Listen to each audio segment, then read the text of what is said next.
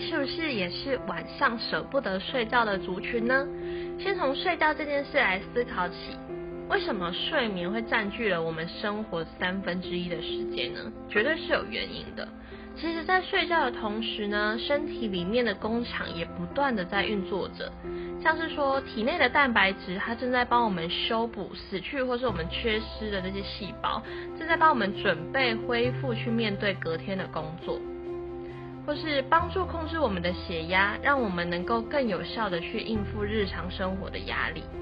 还有，身体会进行补水的作用哦，让隔天的我们脸色不会枯黄啊，或是干燥，眼睛肿，甚至有明显的皱纹出现。另外，睡眠也跟体重有很大的关系。当我们睡不够、劳累时呢，更容易吃下很多对身体有负担的食物哦，同时也会影响着我们的新陈代谢。中医师们有这样的说法：器官是有自己的节奏和时钟的。像是肝脏在凌晨一点到三点的时候，它处于排毒的高峰期；肺部呢，它会在我们凌晨三点钟到五点钟之间呢，会进行自我的清洁。睡不饱、睡不好，真的会对生活影响很大哦，尤其是在工作的状态，心情很容易低落，判断力下降，思考变慢，增加出错的几率，或是生产效率低落的问题。更糟糕的是，别人看到你就会说：“哎。”你最近变胖了哦，哎，你最近皮肤好像不太好哎。趁这个年假，好好的睡一觉吧，在一个合理的时间，好好睡觉到自然醒。注意自己是什么时候睡着，以及什么时候醒来，这些时间也很重要哦。关注自己正常需要多少的睡眠时间吧。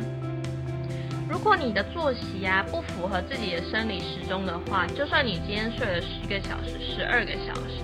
也会觉得像是没有睡饱一样，甚至身体会有更沉重的感觉。真正的睡饱呢，会让你感受到，哎，我这一天精神饱满，能够做完所有的原定事情，对人也很有朝气，很有活力，情绪呢也没有这么的波动起伏，注意力也很集中。那知道自己的身体到底需要多少的睡眠之后呢，我们就要严格遵守与执行，这就是你一个最好的健康投资之一喽。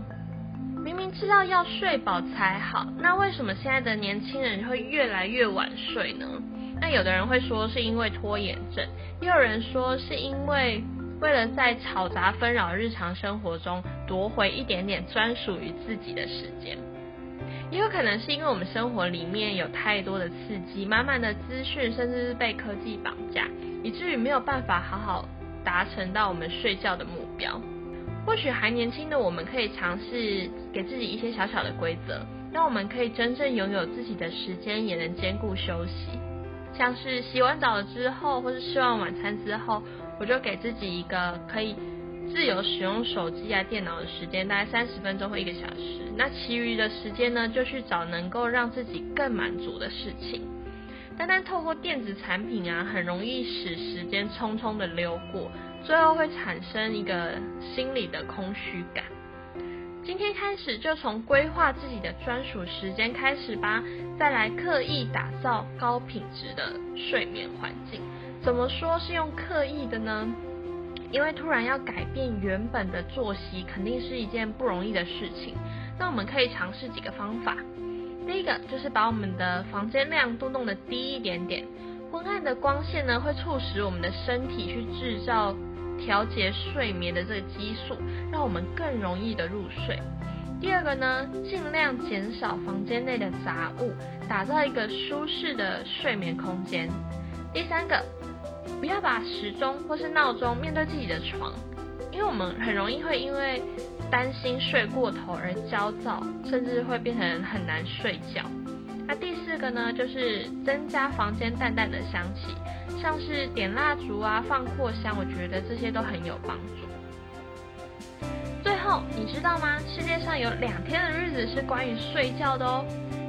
三月十一号的世界午睡日，第二个是三月十五号的世界睡眠日。好啦，这集好声音就分享到这边，好朋友们，我们下次见，晚安。